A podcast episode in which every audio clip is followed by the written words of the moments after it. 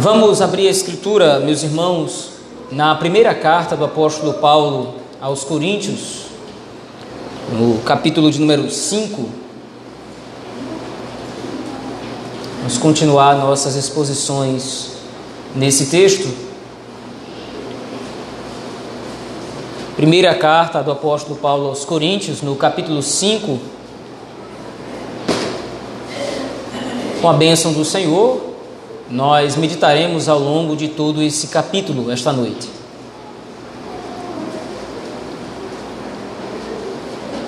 Primeira carta do apóstolo Paulo aos Coríntios, no capítulo 5. Todo o capítulo, versículos de 1 a 13. Se nos diz o texto da palavra do Senhor.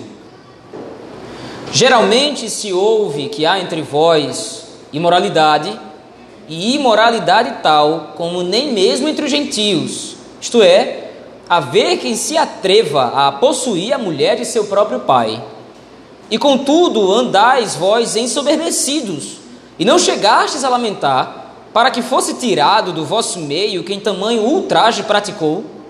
Eu, na verdade, ainda que ausente em pessoa, mas presente em espírito, já sentenciei como se estivesse presente que o autor de tal infâmia seja, em nome do Senhor Jesus, reunidos vós e o meu espírito, com o poder de Jesus, Senhor nosso, entregue a Satanás para a destruição da carne, a fim de que o espírito seja salvo no dia do Senhor Jesus. Não é boa a vossa jactância, não sabeis que um pouco de fermento levé da massa toda? Lançai fora o velho fermento, para que sejais nova massa, como sois de fato sem fermento. Pois também Cristo, nosso Cordeiro Pascal, foi imolado. Por isso celebremos a festa, não com o velho fermento, nem com o fermento da maldade e da malícia, e sim com os asmos da sinceridade e da verdade. Já em carta vos escrevi que não vos associasseis com os impuros. Refiro-me com isto não propriamente aos impuros deste mundo, ou aos avarentos, ou roubadores, ou idólatras, pois neste caso terias de sair do mundo. Mas agora vos escrevo que não vos associeis com alguém que, dizendo-se irmão, for impuro, ou avarento, ou idólatra, ou maldizente, ou beberrão, ou roubador. Com esse tal, nem ainda com mais. Pois com que direito haveria eu de julgar os de fora? Não julgais vós os de dentro? Os de fora, porém, Deus os julgará. Expulsai, pois, de entre vós o malfeitor. Amém. Vamos orar ao Senhor nosso Deus nesse momento. Pai bendito, nós temos lido a tua palavra, o texto sagrado que está posto diante de nós, escrito por Paulo à igreja de Corinto, mas também escrito para o nosso proveito, Senhor Deus, escrito para nós hoje, direcionado a nós pelo teu Espírito Santo. Nos ajuda, Senhor Deus, a compreendê-lo. É o que nós te rogamos, no nome do Senhor Jesus Cristo, nosso Rei e Salvador. Amém. Meus irmãos, nós temos caminhado já algum tempo ao longo da primeira carta aos Coríntios.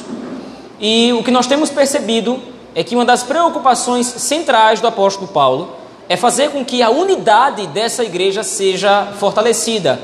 Se você se lembrar, lá no capítulo 1, versículo 11, o apóstolo Paulo chamou a atenção para uma denúncia que recebera dos da casa de Clói, é assim que ele chama, é assim que ele coloca, e essa denúncia alegava que diversos partidos estavam se formando dentro da igreja e esses partidos estavam ameaçando de fato a integridade do povo de Deus pela divisão. Então o apóstolo Paulo gasta quatro capítulos, se nós contarmos a partir do capítulo 1, versículo 11, o apóstolo Paulo gasta quatro capítulos somente para tentar demover a igreja, isto é, para tentar levar os irmãos em Corinto ao arrependimento, reconhecendo que a desunião faz com que a igreja afunde, faz com que a igreja empobreça. E isso é algo indigno daqueles que foram santificados em Cristo Jesus. Porém, nós devemos nos lembrar que a primeira carta aos Coríntios é uma carta de resposta. Quando a comitiva dos irmãos da casa de Chloe vai até o apóstolo Paulo, está levando não somente a denúncia com relação a esses partidos que estavam ah, destruindo a unidade da igreja, mas também está levando para o apóstolo Paulo uma série de dúvidas que aquela igreja tinha com relação a variados assuntos. Essas dúvidas, então, elas começarão a ser respondidas a partir do capítulo de número 5. Porém, Antes de entrar nas respostas propriamente ditas, o apóstolo Paulo ainda retoma a questão da denúncia que recebera, levando em consideração um caso em particular que estava ocorrendo dentro da igreja. Então ele redige, ele escreve todo esse capítulo 5 para exortar a igreja do Senhor com relação à pureza ou à purificação que deveria ser aplicada dentro dessa igreja.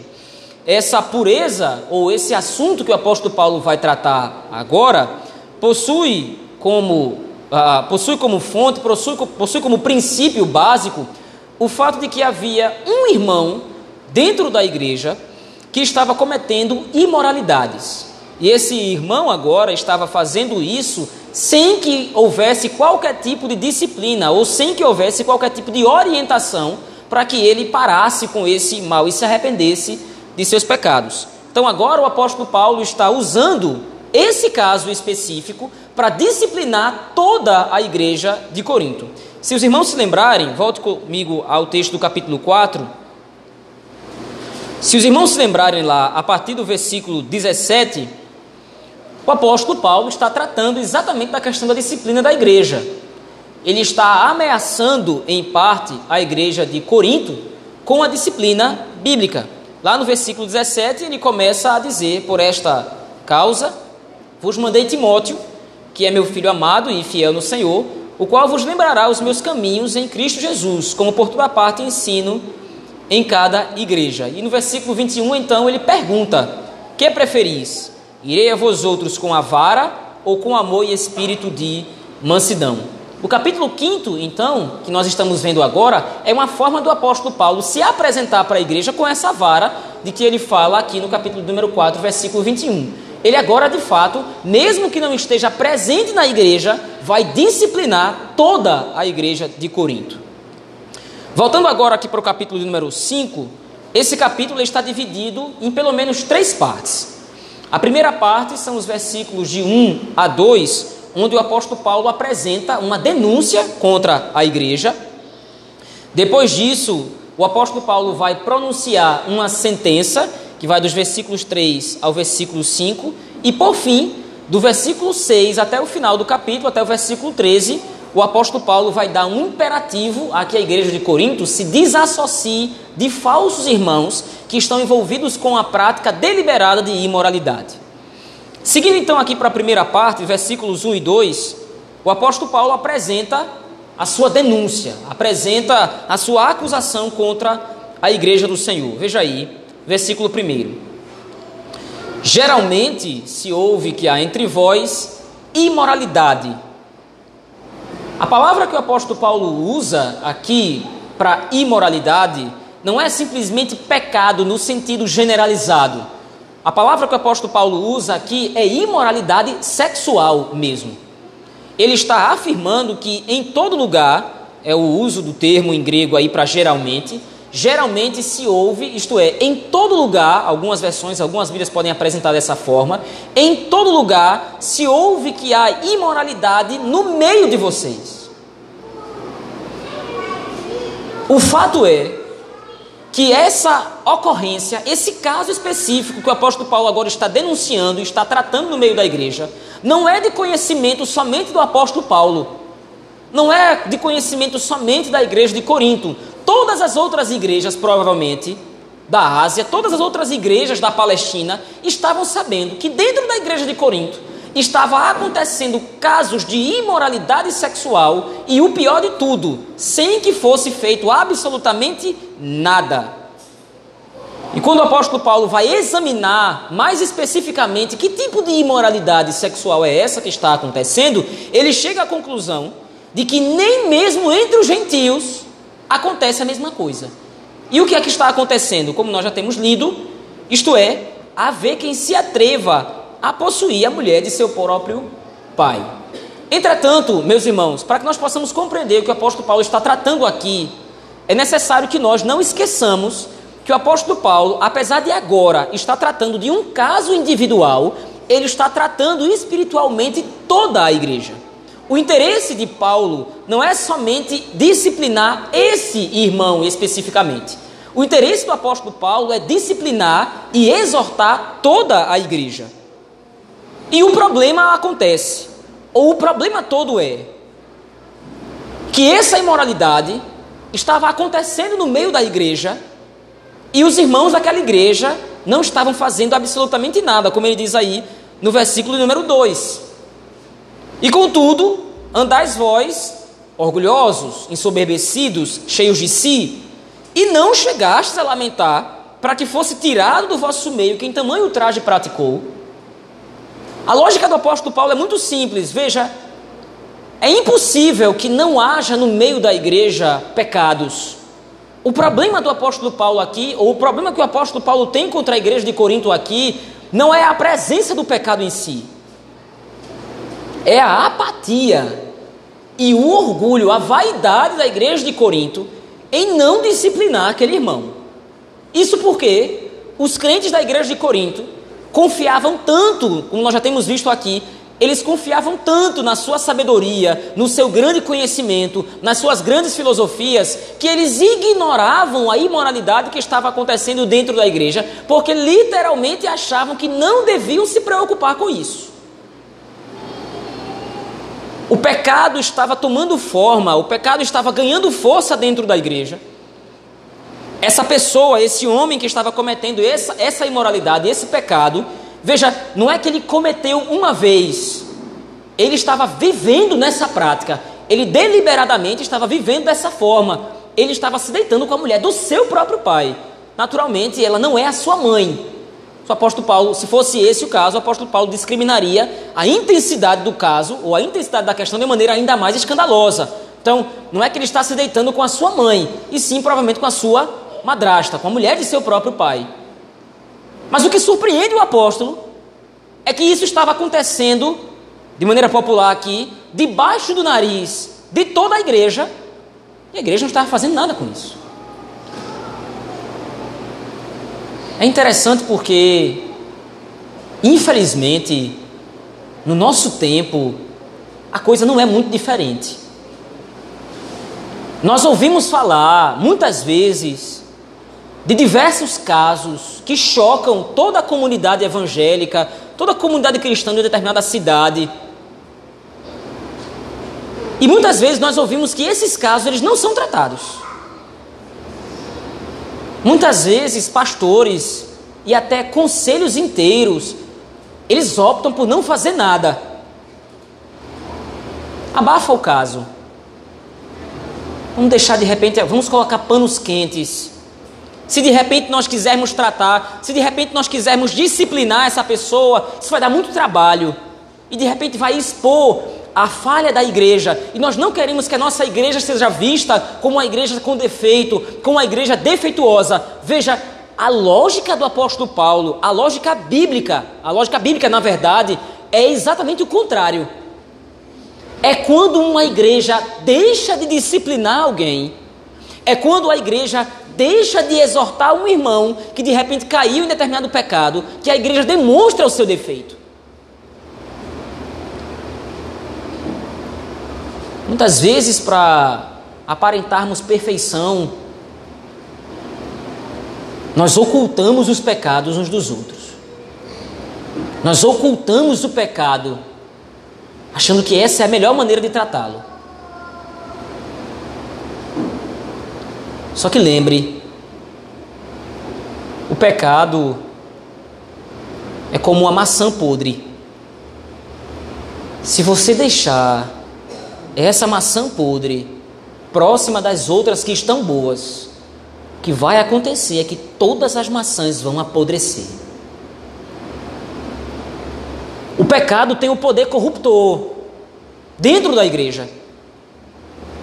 E quando, não ele, é, quando ele não é tratado, ele gera necessariamente, gera junto com isso, se você deixar o pecado dentro da igreja, esse pecado ele vai, ele vai criando no coração da própria igreja, vai criando no coração dos irmãos a sensação de impunidade. Ora, está acontecendo isso, todo mundo sabe, é evidente, como é o caso aqui de Corinto, todo mundo está sabendo desse pecado, mas ninguém está tratando. Ninguém está querendo solucionar, ninguém está ninguém tá expondo o pecado, ninguém está confrontando esse irmão Se não acontece com ele, não vai acontecer comigo. Se o pecado dele não é exposto, se o pecado dele não é tratado, o meu também não será. Se ele não é confrontado, eu também não serei se ele não é posto temporariamente numa situação de desconforto para que seu pecado possa ser tratado e ele possa ser ajudado espiritualmente a superar o pecado, se isso não acontece com ele, se esse desconforto momentâneo não é aplicado ao irmão para que ele tome consciência de seu pecado, a mim também não vai ser. E aí já são dois pecadores. E aí quando você vai ver, dois se multiplicam para quatro, quatro para oito, oito para dezesseis e por aí vai.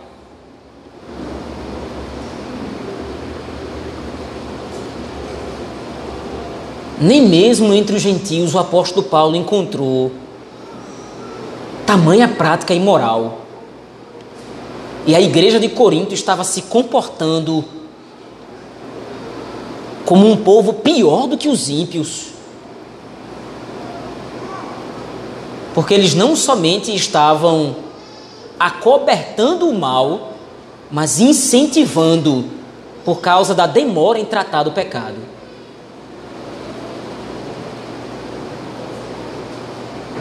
É necessário que nós entendamos isso aqui. Esse princípio vai ficar mais claro daqui a pouco, mais à frente nós vamos ver de maneira mais aprofundada, mas veja, meus irmãos, nós precisamos deixar de lado a perspectiva de que a disciplina bíblica é algo ruim. Nós precisamos entender, a igreja do Senhor precisa resgatar essa prática. A disciplina bíblica não é algo ruim, é algo bom. É bom para a igreja, é bom para o irmão que será disciplinado e será encaminhado à disciplina bíblica. É bom e agradável. Porque é o meio através do qual o Senhor vai santificar o seu povo, é o meio através do qual o Senhor vai santificar a sua igreja. Mas o contrário também é verdade. No seguinte sentido: se o mal entra dentro da igreja e é deixado dessa forma, se ele não é confrontado, se ele não é tirado do meio da igreja, como o apóstolo Paulo está dizendo aqui, vocês não estão nem lamentando, vocês não estão nem querendo tirar esse pecador, esse malfeitor dentro da igreja. Se ele não é tirado, toda a igreja vai adoecer espiritualmente.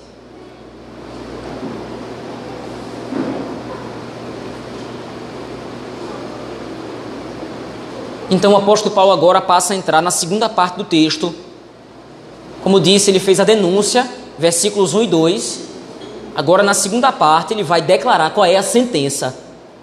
Mas veja, como é que o apóstolo Paulo então vai sentenciar esse irmão? Veja aí, a partir do versículo número 2, a partir do versículo número 3, aliás, como é que o apóstolo Paulo vai sentenciar? Naturalmente, o apóstolo Paulo poderia ele mesmo, sozinho, como apóstolo do Senhor, como pastor da igreja, ele poderia sentenciar aquele irmão à disciplina. Mas lembre-se, a intenção do apóstolo Paulo é tratar da igreja como um todo, não é somente tratar do pecado em particular. Então o que é que ele faz? Ele agora se une à igreja, para que a igreja possa tomar consciência do pecado. Veja aí, versículo 3. Eu, na verdade, ainda que ausente em pessoa, lembre-se, o apóstolo Paulo estava provavelmente na cidade de Éfeso, quando estava escrevendo a primeira carta aos Coríntios. Eu, na verdade, ainda que ausente em pessoa, mas presente em espírito, já sentenciei, como se estivesse presente, que o autor de tal infâmia seja, e aí ele começa, em nome do Senhor Jesus, reunidos vós e o meu espírito, com o poder de Jesus, nosso Senhor.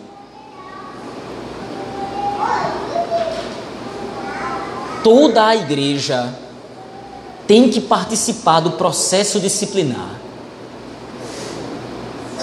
O pastor não tem autoridade para disciplinar absolutamente ninguém. Os presbíteros não têm autoridade para disciplinar absolutamente ninguém. Nós somos meras ferramentas, meios através dos quais Deus faz isso. Mas quem disciplina um membro quem tem que se conscientizar com relação à pureza da igreja é a própria igreja como um todo.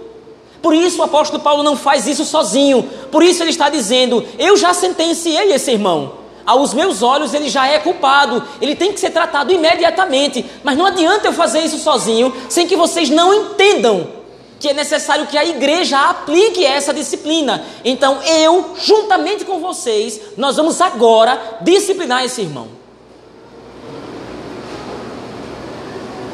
A disciplina bíblica é uma responsabilidade de toda a igreja.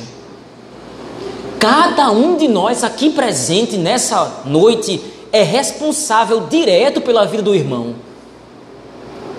Se o meu irmão caminha bem espiritualmente, se o meu irmão está bem espiritualmente, então eu também estou. Mas se o meu irmão está mal, se o meu irmão está escravizado a algum pecado particular, se o meu irmão não consegue superar determinada tentação, se o meu irmão não consegue de repente lidar com o pecado de maneira eficaz, lutando contra ele e vencendo, se o meu irmão cede ao pecado, se o meu irmão está deliberadamente entregue a uma determinada prática de pecado, do mais simples, se é que nós podemos usar essa linguagem, do mais simples ao mais complexo, do menos odioso ao mais odioso, se eu deixo o meu irmão nessa condição, não está doente espiritualmente somente o meu irmão. Eu também estou. E toda a igreja com ele.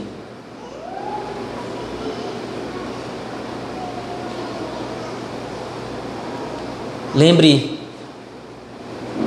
Cristo não morreu por você somente. Cristo morreu por um povo inteiro. E os mesmos benefícios que você desfruta, seu irmão também desfruta. As mesmas graças que você recebe, seu irmão recebe. E as mesmas responsabilidades que você tem, seu irmão também tem. Então, é estranho quando, atualmente, nós já tratamos disso aqui quando nós expomos Mateus capítulo 18. É estranho quando um irmão chega para mim, para me exortar, e eu resisto ao meu irmão. Meu irmão, de repente, ciente de algum pecado que eu cometi, de alguma falha, algum deslize que eu cometi, ele vai chegar para mim, vai me exortar e eu vou resistir ao meu irmão. Não, eu não quero seu conselho. Não se meta na minha vida. Ora, é exatamente o contrário disso que nós estamos vendo agora, que o apóstolo Paulo está incentivando na igreja. Quem tem que disciplinar o membro é a igreja como um todo, é o corpo como um todo. Porque a igreja, de modo geral, precisa ser entregue a Cristo em santidade. E aí, qual é a sentença que o apóstolo Paulo dá? Veja aí, versículo 5 esse irmão ele vai ser entregue a Satanás para a destruição da carne, a fim de que o espírito seja salvo no dia do Senhor. Naturalmente, aqui, entenda, isso é uma figura de linguagem que o apóstolo Paulo está usando. O apóstolo Paulo não está dizendo que esse irmão agora caiu da graça, que ele perdeu a salvação, que ele não tem mais acesso ao reino, que ele vai ser entregue a Satanás agora para ser condenado e ir para o inferno. O apóstolo Paulo está usando uma figura de linguagem aqui. Entregue esse irmão, exclua esse irmão do rol de membro da igreja, excomungue esse irmão, afastem-se desse irmão, para que esse irmão, sofrendo na carne, o distanciamento do reino, o distanciamento da igreja, para que ele, sofrendo por isso, então, possa ter o coração amolecido e então, se arrependendo, ser trazido de volta à comunhão.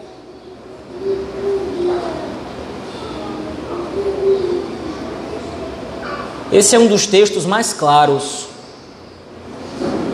das Escrituras, em que o processo de excomunhão ele é ordenado. O que é que nós fazemos com alguém que não deseja se submeter a Cristo? O que é que nós fazemos com alguém que depois de termos seguido lá todos os passos de Mateus 18, isto é, os irmãos conhecem bem o texto: se teu irmão pecar contra ti, vai arguí-lo, vai até ele e tenta exortá-lo. Se ele te ouvir, ganhasse é teu irmão. Mas se ele resistir, você então leva duas testemunhas. Se ele ainda assim se mantiver rebelde, você apresenta para a igreja. E se ele resistir à igreja, o que é que você faz finalmente? Deixa para lá? Ora por ele, como muitos sugerem. O apóstolo Paulo está colocando aqui é que o pecado não pode ser deixado impune. Ele vai ser entregue a Satanás para a destruição da carne. Deixem ele sofrer com a ausência do corpo. Nós já demos esse exemplo aqui algumas vezes. Eu não recomendo que você faça essa experiência, mas você pode fazer. Se você arrancar um de seus dedos e deixá-lo no lugar, ele vai apodrecer, vai se desfazer até virar pó. Isso é o pior que pode acontecer a alguém ser afastado do corpo. Se Cristo está no meio da igreja, se Ele é a fonte de vida da igreja, se Ele vivifica o seu corpo, se Ele alimenta o seu corpo, como nós daqui a pouco tomaremos parte do seu alimento espiritual, se é Ele quem de fato sustenta a igreja espiritualmente, será afastado, ser arrancado da igreja significa morte. Porém, naturalmente, essa morte, nesse caso específico, ela é temporária.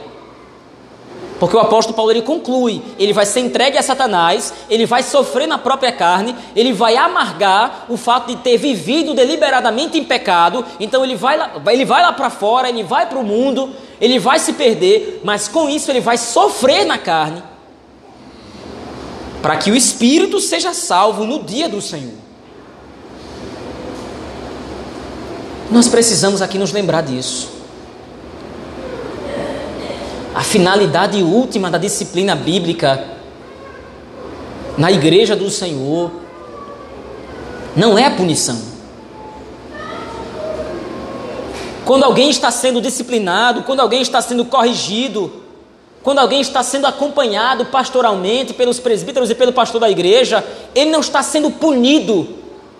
Afirmar que disciplina bíblica é punição é ir contra o evangelho. Ora, mas por quê? Porque os nossos pecados já foram punidos em Jesus Cristo. Todos os nossos pecados já receberam a devida condenação em Cristo. Ora, mas então o que é que acontece na disciplina? Acontece o tratamento espiritual em que o pecado vai sendo arrancado aos poucos, através de um processo doloroso do coração do pecador.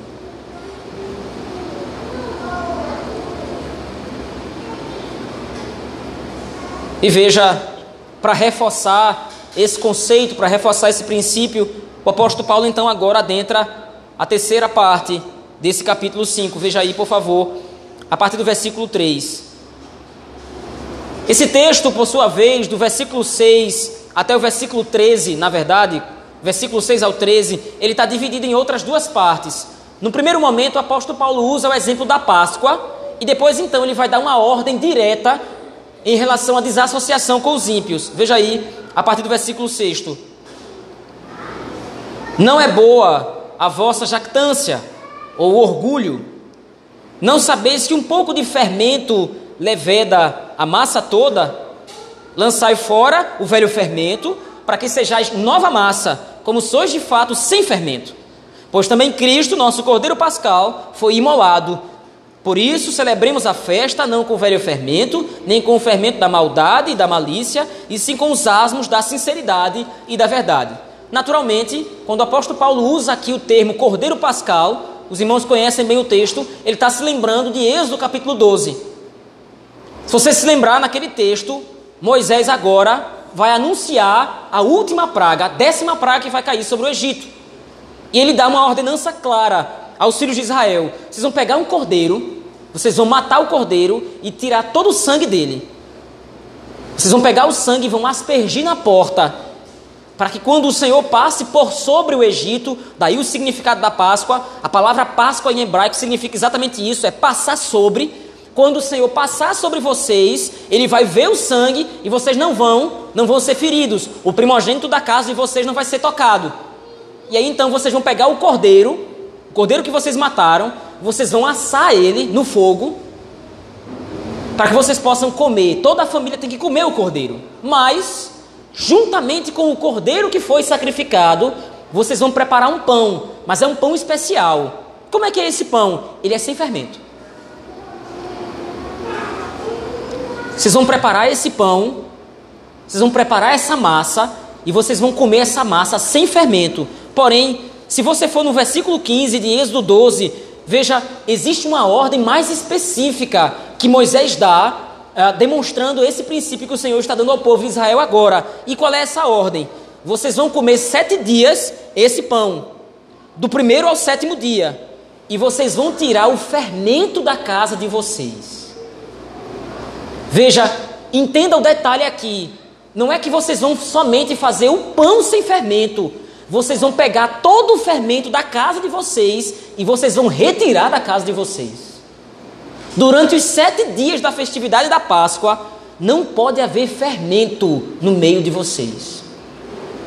O que o apóstolo Paulo usa aqui a ideia do fermento como uma ideia de contaminação.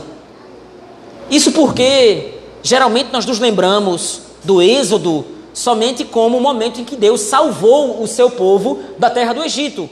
Naturalmente, esse é o significado mais evidente, esse é o significado mais claro, mas o êxodo não significa somente a libertação do povo de Israel da escravidão do Egito.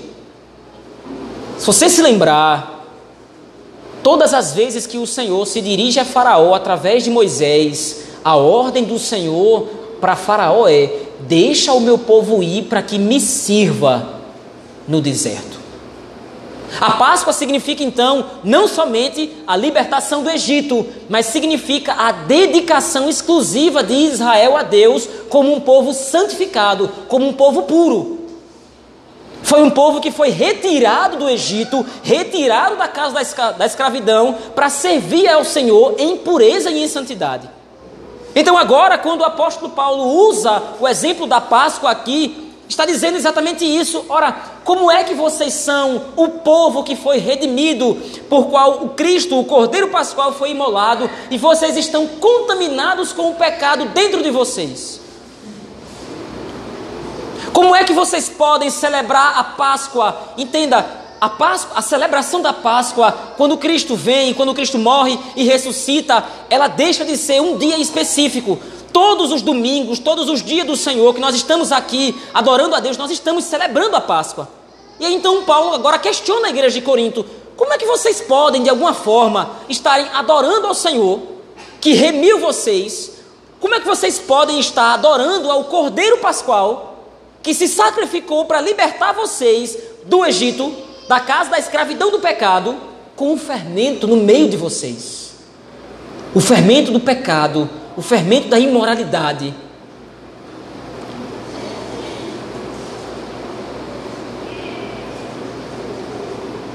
Entenda isso. A igreja do Senhor, ela foi redimida, mas ela foi redimida com um objetivo específico. Por que é que nós fomos redimidos? Aliás, a melhor pergunta seria: do que nós fomos redimidos? E a resposta lógica é: nós somos redimidos do pecado, nós somos redimidos da morte. Para que nós somos redimidos? Para Deus. Nós somos redimidos para ser povo exclusivo do Senhor. Nós somos propriedade do Senhor. E Deus não pode ter algo pecaminoso. Deus não pode ser proprietário, Deus não pode ser dono, Deus não pode ser senhor de um povo que está contaminado com o fermento do pecado. Então agora o apóstolo Paulo, a partir do versículo 8, dá uma ordem. E essa ordem vai ser complementada a partir do versículo 9. Por isso, celebremos a festa, vivamos a redenção, vivamos a salvação, não com o velho fermento, nem com o fermento da maldade, da malícia, do pecado, da imoralidade e sim com os asmos, os pães asmos da sinceridade e da verdade. E ele complementa então na segunda parte, no versículo 9: Olha, eu já escrevi para vocês, já escrevi em carta, que não vos associasseis com os impuros. E aqui o apóstolo Paulo então está começando a responder às cartas de questionamento da igreja. E ele diz que enviou uma primeira carta para Corinto, e nessa carta o apóstolo Paulo havia ordenado que os da igreja de Corinto não se associassem com os impuros. O problema é que a igreja de Corinto havia entendido que com a palavra impuro, o apóstolo Paulo estava dizendo que eram os ímpios, aqueles que não conhecem a Cristo. Mas não era isso que o apóstolo Paulo queria dizer. Ele vai explicar então no versículo 10: Refiro-me com isto não propriamente aos impuros desse mundo. E a palavra para impuro aqui é uma palavra parecida com a palavra imoral, lá do versículo 1. Refiro-me com isso não, não propriamente aos impuros deste mundo, aos ímpios, ou aos avarentos, ou roubadores, ou idólatras, ou imorais de um modo geral. Eu não estou me referindo aos pecadores lá fora. Eu estou me referindo aos de dentro. Se a igreja tivesse, se, tivesse que se desassociar, e aí geralmente essa é uma questão é uma dúvida muito séria. Será que eu posso de repente trabalhar para um ímpio? Será que eu posso de repente conviver com o ímpio? E aí o apóstolo Paulo diz: ora, se nós não pudéssemos de forma nenhuma conviver com o ímpio, seria necessário que nós nos retirássemos do mundo, como ele diz aí no versículo 10. Nós não podemos trabalhar com ímpios, se nós não podemos de repente viver, conviver com ímpios, nós tínhamos que sair do mundo. Mas com impuro, o apóstolo Paulo está falando de uma classe de pessoas específica. E que classe de pessoas é essa? Ele responde no versículo 11: Mas agora vos escrevo que não vos associeis com alguém que, dizendo-se irmão,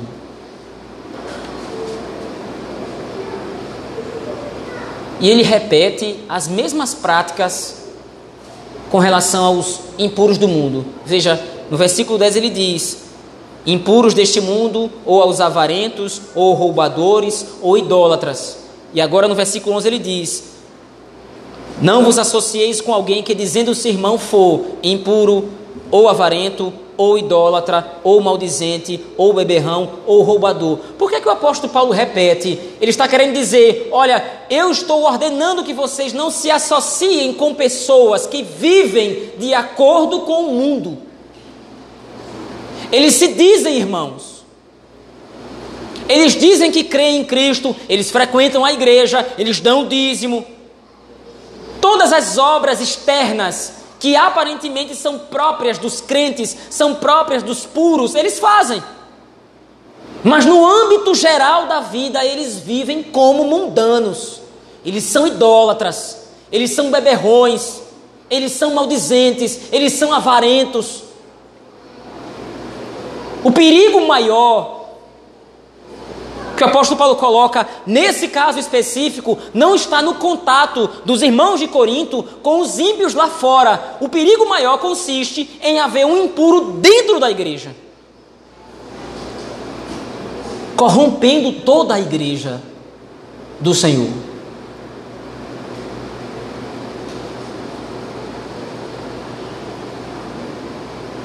Com esse tal nem ainda com mais.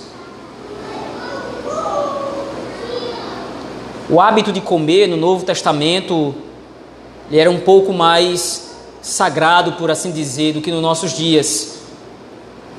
Quando você convidava alguém para jantar, para almoçar, para tomar café de manhã na sua casa, Geralmente as casas elas tinham a sala de jantar exposta, ficava claro. De repente quem pudesse passar na rua via a janela para dentro da sua casa e podia ver você tomando refeição com uma pessoa.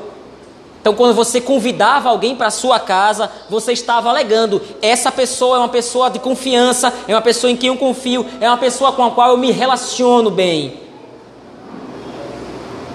Por isso o apóstolo Paulo está dizendo agora com esse, nem ainda com mais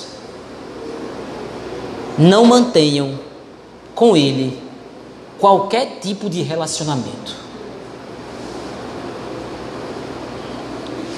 Um juízo severo,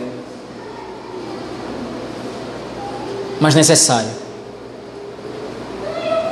Nós precisamos entender que o pecado não pode ser tolerado dentro da igreja. Sob pena de morte ou de prejuízo espiritual para toda a igreja.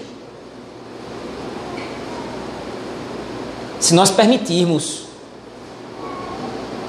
que pecados sejam cometidos sem tratamento, nós estaremos atraindo sobre nós, meus irmãos, juízo do Senhor. se nós aceitarmos que alguém que se diga irmão, que diga professar a fé em Cristo, se nós aceitarmos que essa pessoa continue, entenda, não é que essa pessoa peca, todos nós pecamos, mas o ponto é, se nós aceitarmos, se nós admitirmos que uma pessoa viva deliberadamente na prática de pecado, sem que seja exortado a parar, sem que seja exortado a abandonar o pecado, a arrepender-se, se nós permitirmos isso, toda a igreja vai ser implicada, como está sendo aqui por parte do apóstolo Paulo. Paulo não está julgando, não está condenando somente o imoral que se deitava com a, com a mulher de seu pai. Ele está condenando toda a igreja. Esse mal está no meio de vocês e vocês nem lamentaram. O imoral está dentro da igreja de vocês. Faz parte na mesma festa que vocês. Cultua no mesmo ambiente. Come do mesmo pão sacro da ceia recebe o mesmo vinho que representa o cálice, convive como se fosse um irmão, tranquilamente dentro da igreja, sem que haja nenhum peso na consciência, e vocês admitem isso?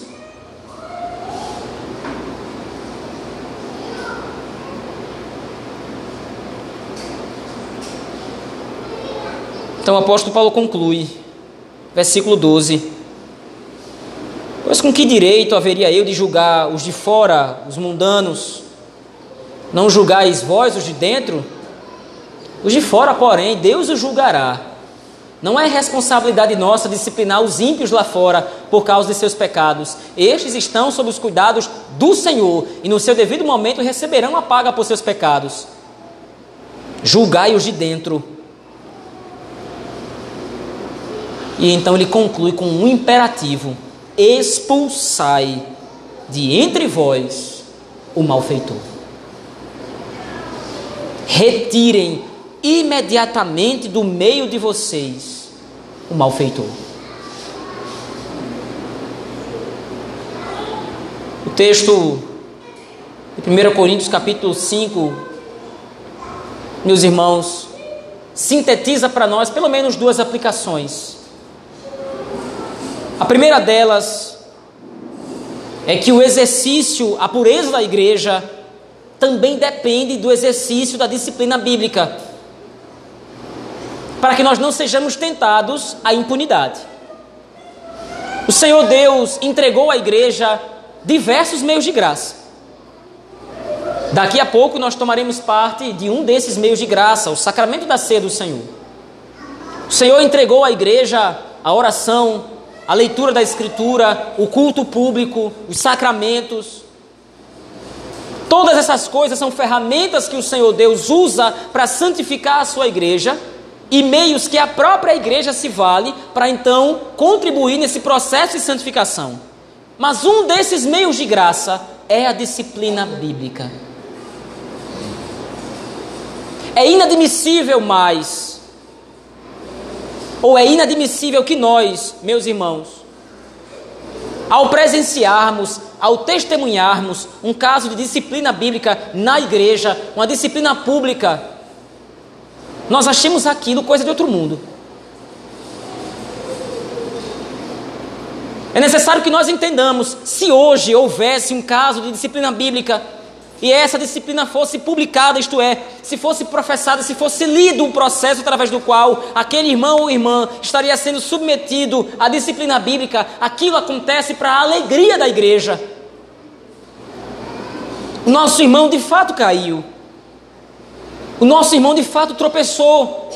Mas agora ele está tendo a oportunidade de ser exortado, admoestado, de ser confrontado, para que ele possa lutar contra o pecado e vencer.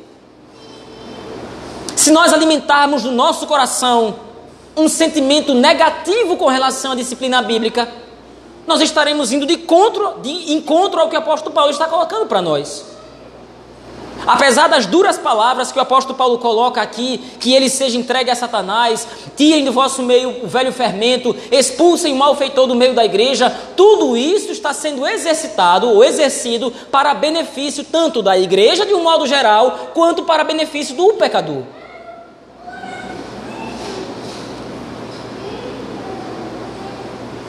Mas nós precisamos amadurecer. E precisamos amadurecer o quanto antes. Porque absolutamente nenhum de nós debaixo desse teto está excusado ou livre da disciplina bíblica.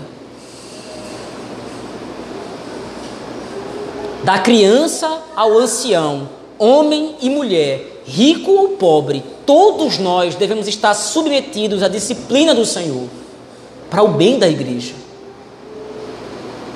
Quando a disciplina bíblica ela é executada da maneira correta, com amor, no temor do Senhor, isso gera na igreja temor.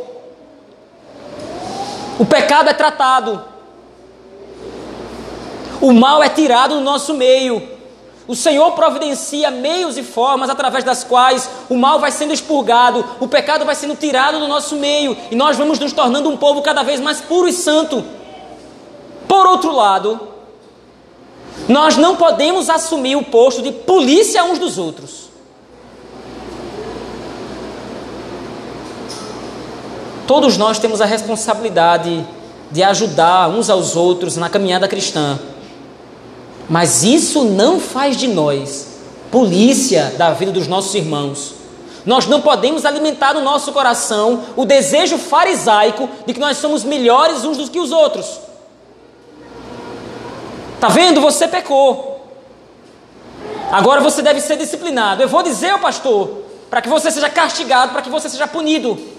Se você fizer isso, eu vou aproveitar e vou fazer duas disciplinas no mesmo momento. A sua e a dele. A disciplina edifica. É feita no temor do Senhor, mas é feita com amor. É um processo doloroso, envolve sofrimento. Mas de onde vem o sofrimento da disciplina bíblica? Nós amamos o pecado. E o que a disciplina bíblica faz é tirar aquilo que nós gostamos, é arrancar o pecado, é arrancar o mal pela raiz. E esse processo é um processo longo, um processo doloroso, mas ao final é um processo glorioso que entrega uma noiva santa e pura a Cristo nosso Senhor.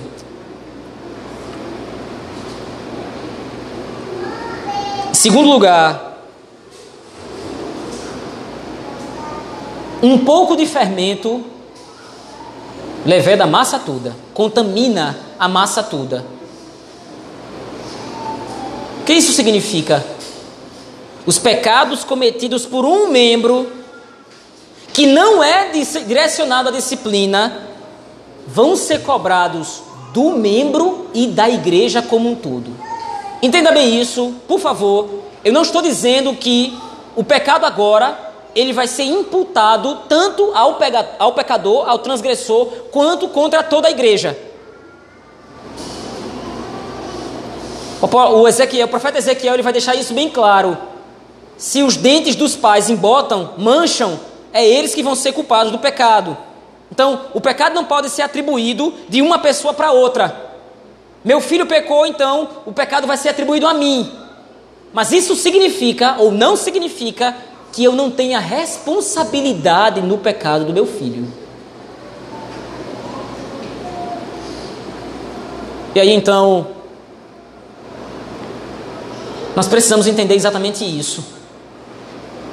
Se nós permitirmos que o pecado encontre morada na igreja, se nós permitirmos que o pecado entre no meio do povo de Deus e faça morada, toda a igreja vai ser responsabilizada por causa desse pecado. João Calvino, ele coloca exatamente isso. Cada igreja deve ponderar sobre esse fato, que ela é marcada com o estigma da desgraça toda vez que algum infamante crime é cometido no meio da igreja. Lembre-se disso. A ira do Senhor se inflamou contra toda a nação de Israel por causa do pecado de um único homem, Acã. Somente Acã pecou. Somente Acã transgrediu. Mas porque Acã pecou e não foi confrontado, porque Acã pecou e não foi exortado pelo povo de Israel, a ira do Senhor não se mostrou contrária somente a Acã. A ira do Senhor se inflamou contra todo o povo de Israel, da criança ao idoso. Todos sofreram debaixo da ira de Deus. Não ache que por Deus não se manifestar hoje como se manifestava nos tempos do Antigo Testamento, porque Deus não faz de repente cair bolas de fogo do céu. Não ache que de repente, porque Deus não manda mais serpentes abrasadoras para ferir o seu povo, Ele vai permitir que o pecado permaneça impune no meio da igreja. O Senhor tem os seus modos de tratar com o seu povo. O Senhor tem os seus meios de fazer o seu povo sofrer para que entenda que o pecado não pode ser admitido e tolerado. Mais uma vez eu repito, isso não significa que nós vamos agir como fariseus, nos achando, nos achando melhores ou mais santos uns aos outros. Não. Mas não podemos abrir brecha para que o pecado permaneça no meio da igreja. Confesse. Busque irmãos experientes Converse com pessoas confiáveis, converse com os presbíteros da igreja, converse com o pastor da igreja. Busque irmãos que realmente possam lhe ajudar, possam lhe orientar. Não tenha medo, se for necessário o processo de disciplina, não tenha medo, não tenha vergonha. O pecado causa constrangimento, o pecado, o pecado causa dor, mas entenda: aqui é o lugar de pecadores serem tratados, aqui é o lugar de pecadores serem curados. Se você conhece alguém, está ciente de alguma prática, alguma prática que é flagrantemente errônea, vá até essa pessoa. Se ela não se arrepender, venha até os presbíteros da igreja, venha até o pastor da igreja, procure outros irmãos para lhe ajudar no processo. E você que de repente foi denunciado, você que de repente teve o pecado exposto, você não tem qualquer direito de achar isso ruim, porque está sendo feito para o seu bem. A menos que você queira ser expulso da igreja e ser entregue a Satanás. E nós faremos isso, tanto para o seu bem, como para o bem da igreja. Eu quero concluir aqui, meus irmãos texto de 1 Coríntios, capítulo 5, nos mostra a relação comunitária que a purificação do pecado deve ter. Um único homem havia pecado na igreja de Corinto, mas toda a igreja foi chamada à prática da purificação. É assim que deve acontecer no nosso meio. O mal não deve encontrar morada no meio da igreja do Senhor. Lembremos-nos da Páscoa. O Senhor nos libertou do Egito. O Senhor nos libertou da escravidão. Mas essa libertação aconteceu para que nós fôssemos feitos povo santo do Senhor. Vamos orar ao nosso Deus, meus irmãos. Pai bendito, tuas palavras nos confrontam poderosamente. Nós somos exortados pelo Senhor a que nos lembremos que o Senhor não tolera pecados no meio do seu povo. E o Senhor providenciou meios através, do, através dos quais a tua igreja pode ser limpa do pecado. Nos ajuda a sermos amorosos uns com os outros e também tementes a Ti. Que haja sempre no nosso meio, Senhor, o espírito de arrependimento, de contrição, de serviço. Que o Senhor nos santifique cada dia mais. Que o Senhor nos purifique cada dia mais. Para que nós possamos celebrar a Páscoa, a nossa redenção e a nossa santificação em Cristo Jesus. nos dá instrução, ó Deus, de como fazê-lo. Os tempos são difíceis, os nossos corações são orgulhosos, duros. Muitas vezes nós não queremos nos submeter à exortação, à admoestação, à disciplina e à confrontação. Então amolece o nosso coração, Senhor. Nos faz sensíveis à tua voz. É assim que nós oramos, no nome bendito de Jesus Cristo, teu Filho. Amém.